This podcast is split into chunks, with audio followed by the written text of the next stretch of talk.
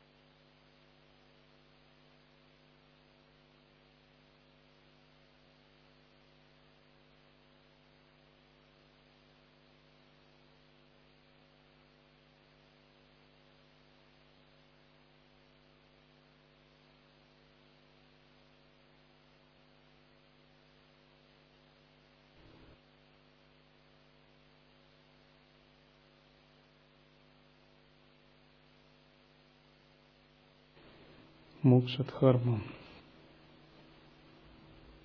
Глава 182. Вопросы Юдхиштхира.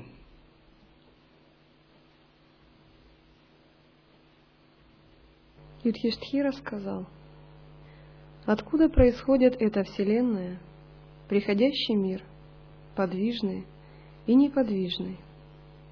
К растворению как он приходит – это скажи мне, прадед. С морем и небосводом, с вершинами, облаками, с землей, огнем и ветром этот мир кем создан? Как произошли существа, как разделились варны? Их чистота, нечистота откуда? Каков закон благочестия, нечестия? На что похож джива живущих? Как умершие уходят из этого в тот мир. Все возвести нам, Владыка. Юдхиштхира задает вопросы о мироустройстве. Для человека незрелого мир устроен очень просто. Он состоит из его друзей, знакомых, работы и окружающей реальности. Но когда мы начинаем по-настоящему исследовать мир, мы начинаем ощущать, что мы находимся внутри глобальной сверхразумной системы,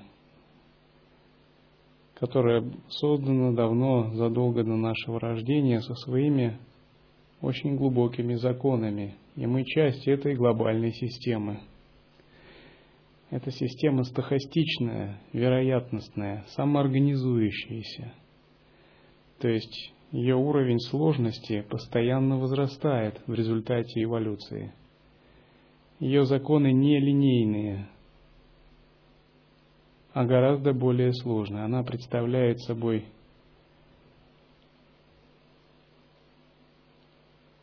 многоуровневый или многомерный фрактал. И живому существу в этой системе определено определенное место – в зависимости от его уровня сознания. Существуют различные классы существ, различные расы, кланы людей с разным кармическим видением. Закон перехода из одного в другую, разные балансы, поддерживаемые богами в разных мирах.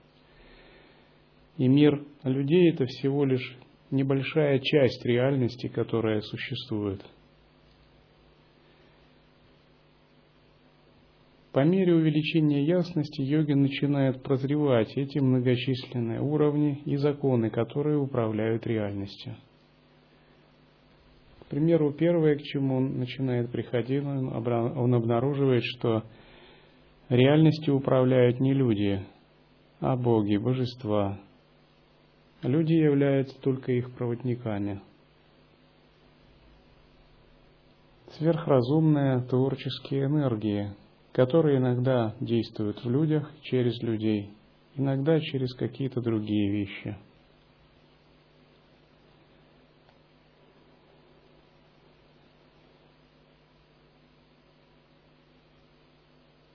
Юдхиштхира задает этот вопрос. Пишма сказал, об этом такую древнюю быль повествуют, о поучении – данном Пхригу вопрошавшему Бхаратваджи. На вершине Кайласы, увидев сияющего великим блеском, сидящего великого Риши Пхригу, стал его вопрошать Бхарадваджа. С морем и небосводом, с вершинами, облаками, с землей, огнем и с ветром мир этот кем создан? Как произошли существа? Как разделились варны? Их чистота, нечистота откуда? Каков закон благочестия, нечестия? На что похож джива живущих? Как умершие уходят из этого в тот мир? Это все благоволи возвестить мне. Тот владыка, спрошенный об этом Харадваджей, озаренный светом Брахму, Брахмариши на все тогда ответил. Пхригу сказал, именует Манаса разумным того изначального, о ком произвестили великие Риши. Он — безначальный и бесконечный Бог, нераздельный, неветшающий, бессмертный. Он именуется Авьякта, непроявленный, вечный, негибнущий, неприходящий. Им произведенные существа рождаются и умирают. Первым тот Бог произвел того, кого именуют именем Махан. Махан произвел Ахамкару, затем произвел тот владыка того, кто именуется Акаша. Все существа, содержащего владыку, от Акаши возникла вода, из воды — огонь и воздух. От сочетания воды и воздуха земля возникла. Тогда дивный лотос, состоящий из могущества, произвел самосущий. Из того лотоса возник всеобъемлющий Брахма, из вет состоящий. Он именуется Ахамкарой, Творцом всех существ, их Пхут-Атмой.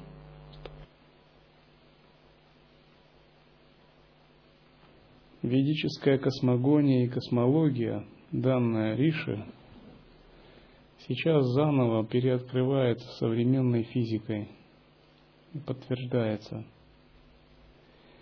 Так Риши Пхрига здесь говорит, изначальный бесконечный разум произвел Махан. Махан – это тонкое сознание, которое впервые проявляется из непроявленного. Ну, аналогом его, наверное, будет Будхи. От Будхи исходит, собственно, Ахамкара. Ахамкара здесь имеется в виду не личностное «я» человека, а как бы вселенская матрица, изначальное «я». То, что называют еще лингаматра, как бы матрица, из которой штампуются человеческие личности, изначальная личность.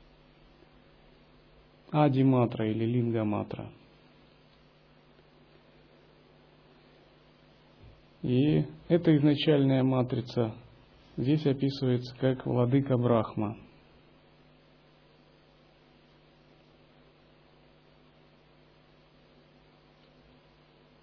Вот из состояния хамкары произошло пространство, элемент пространства. Затем другие пять элементов взаимосочетаясь. От сочетания элементов, здесь говорится, возник дивный лотос, состоящий из могущества. Когда вы слышите образы, их следует понимать именно как образы. Дивный лотос означает определенная мандала, наделенная вселенским потенциалом, творческими силами. Из этой мандалы, из лотоса, то есть лотос это просто как бы символ, такой подсознательный архетип, указывающий на принцип мандалы, внутри которой пестуются вселенские энергии шакти – и в этой мандале возник Брахма. первичный разум, Творец Вселенной. Говорится, извет состоящий. Состоящий извет означает, если мы подразумеваем под ведами тонкую прану, вибрацию, исходящую из Всевышнего Источника, то этот первичный Творец или Вселенский Брахма состоял из такой тончайшей праны, которая исходила из первичного источника и была наделена огромным творческим потенциалом.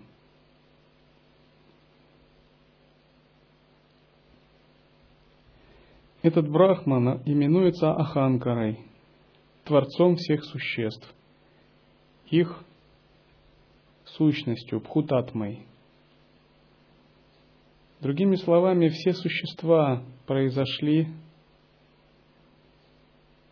из всеобъемлющего первичного разума, безусловно первого, который является источником всех. А сам этот первичный разум был порожден авьякта, непроявленным.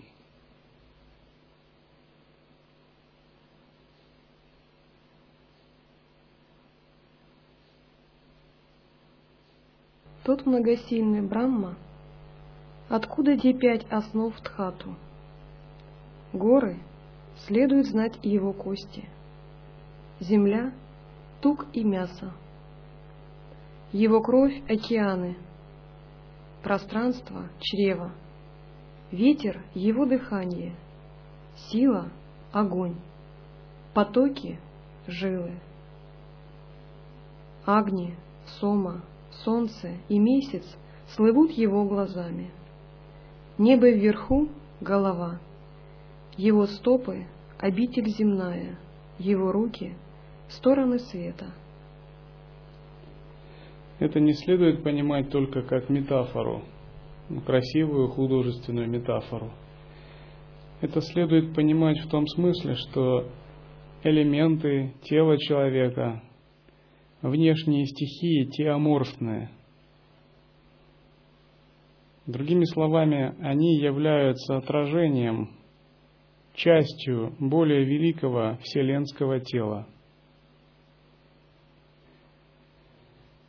Часто говорят о том, что человек как бы создает Бога по своему подобию. И что часто говорят, что Бог у человека антропоморфный, то есть человек по привычке наделяет своими чертами Бога в силу своей наивности. Но с другой стороны, можно сказать так, что не Бог антропоморфный, а человек теоморфный – Другими словами, человек и его тело и все элементы являются его отблеском и отображением. С этой точки зрения все живые существа, все элементы, планеты и стихии – это одно гигантское тело Махапуруши. Нам непостижимо, как можно иметь в качестве тела элементы и всех живых существ. Но такие живые существа, боги, подобные Брахме, они обладают мультителесностью. У них бесчисленное множество тел. И эти тела могут принимать какую угодно форму. И степень их контроля выходит за пределы нашего понимания. И с этой точки зрения мы, все живые существа, все пять элементов, твердые, грубые элементы, растения, животные, расы разных живых существ, это одно гигантское глобальное тело исконного разума. Когда мы говорим тело, ну мы, конечно, не должны это подразумевать буквально, будто это какое-то тело, как у человека. Скорее, это единая, многоструктурная, многоуровневая, самоорганизующаяся разумная система. Единая мандала одного существа – частью которой мы являемся.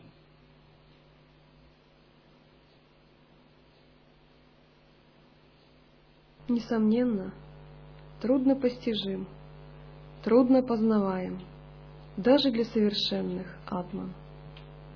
Он славится, как бесконечный владыка Вишну. Атман души всех существ трудно постижим для несовершенных духом – для бытия всех существ он произвел личное начало. От него произошла Вселенная, о нем я тобой был спрошен. Бхарадваджа сказал, «Сторон небосвода, равнины земли, поднебесья, каковы размеры? Разреши это сомнение досконально». Пхригу сказал, «Бесконечно это пространство, населенное совершенными и богами» полно разными отрадными обитателями, их конца не достигнуть. Выше и ниже их пути не видно ни луны, ни солнца. Там светозарные боги, огнецветные, солнцами блистают. Но и те рубежа неба, распростертого мощно, не видят. Трудно его достичь, оно бесконечно, безгранно, знай это, воздавши мне почтение светозарными, блистающими, все дальше и дальше преодолевается это пространство, неизмеримое даже для суров. На рубеже земли океаны. Тьма считается рубежом океанов. Рубежом тьмы называют воду, огонь — воды граница. На рубеже подземного царства — воды, за рубежом вод — царство ходящих на чреве, змеев, нагов. Нагов. На его рубеже снова пустое пространство, а на рубеже пространства снова воды. За их рубежом Пхагалана и вот обитель, трудно познаваемая даже для божеств воды, огня и ветра.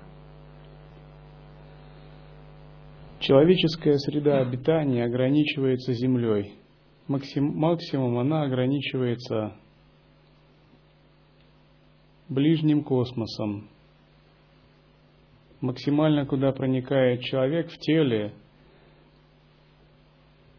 космическая орбита, куда он проникает с помощью аппаратов Солнечная система. Это пределы расселения ареала человеческой расы.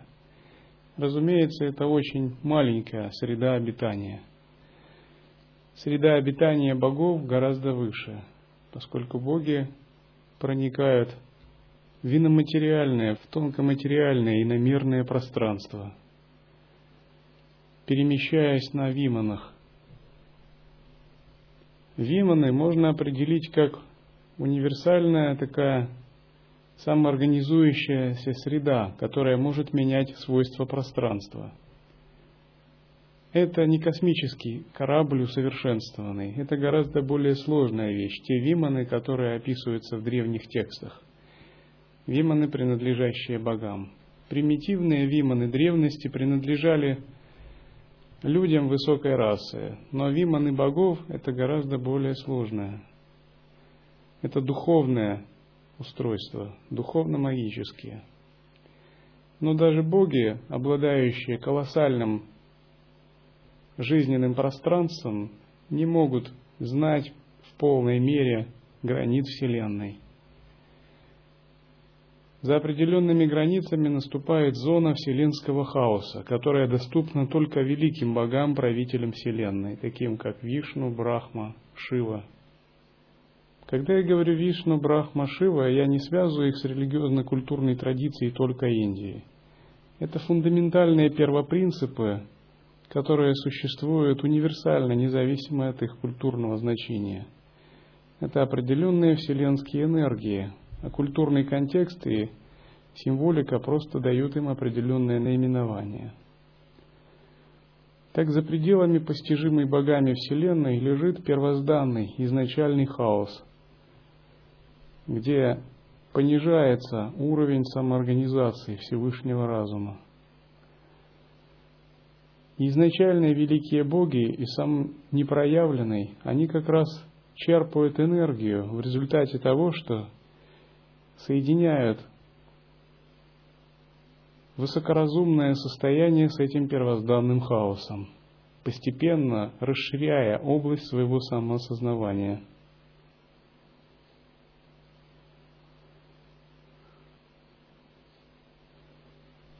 Окрас земли воды, огня и ветра отличают от пространства лишь вследствие непонимания тождества их сути, татва.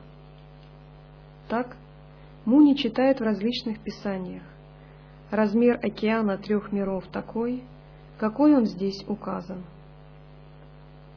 Незримому, недостижимому, кто определит меру, если путь совершенных и богов ограничен? Ведь по этому свойству бесконечного имя Ананта известно, как имя, соответствующее Манасе, разумному Махатме. Часто древние тексты и современные научные исследования не совпадают. Но это они не совпадают не потому, что они были неверными, а потому что они описывали разные кармические видения, разные из разных тоннелей реальности – и при интерпретации и переводах возникает непонимание. К примеру, один ученый-физик выдвинул такую теорию. Он сказал, примерно подумал так, что если раньше люди говорили о том, что Земля была плоской или что она стояла на трех китах, то скорее всего так оно и было – то есть для тех людей она действительно была плоской, она стояла на каких-то трех фундаментальных энергиях. Но чтобы понять, как именно она была в их видении, нужно просто войти в их видение. Круглая Земля стала гораздо позже, только когда мировоззрение людей изменилось, и они вошли в другое кармическое видение. Мировоззрение и знание реальности меняются в зависимости от того, каком кармическом видении пребывает большая масса существ, потому что параметры Земли, конфигурация материков, то есть география, физические константы не есть постоянная величина. Это производная суммарного коллективного сознания, которое часто меняется в зависимости от того, какие праны и татвы доминируют на Земле. Хотя это трудно, конечно, представить. Но если, к примеру, пройдет некоторое время и человеческая цивилизация станет цивилизацией богов, то их мировоззрение будет сильно отличаться от мировоззрения позитивизма XIX века или от материализма XX века. От такого мировоззрения не останется камня на камне.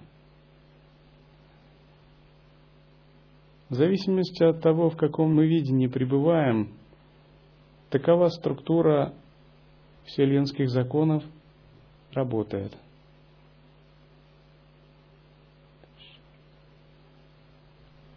Когда же он поглощает или развивает тот дивный образ, кто иной может его постигнуть? Кто был бы тому равен? Тогда был сотворен из лотоса всюду лики, владыка, состоящий из дхармы, закона, первый, непревосходимый владыка существ, Брахма. Харатваджа сказал, если из лотоса он возник, то лотос старше, а ты называешь первородным Брамму. Здесь у меня недоумение, владыка. Пхригу сказал, ведь это лик Манасы, пришедшего в состояние Браммы. А так как земля предназначена быть ему престолом, лотосом ее называют – над чашечкой того лотоса к небу возносится меру, и на нем пребывая, миры произвел приходящего мира владыка.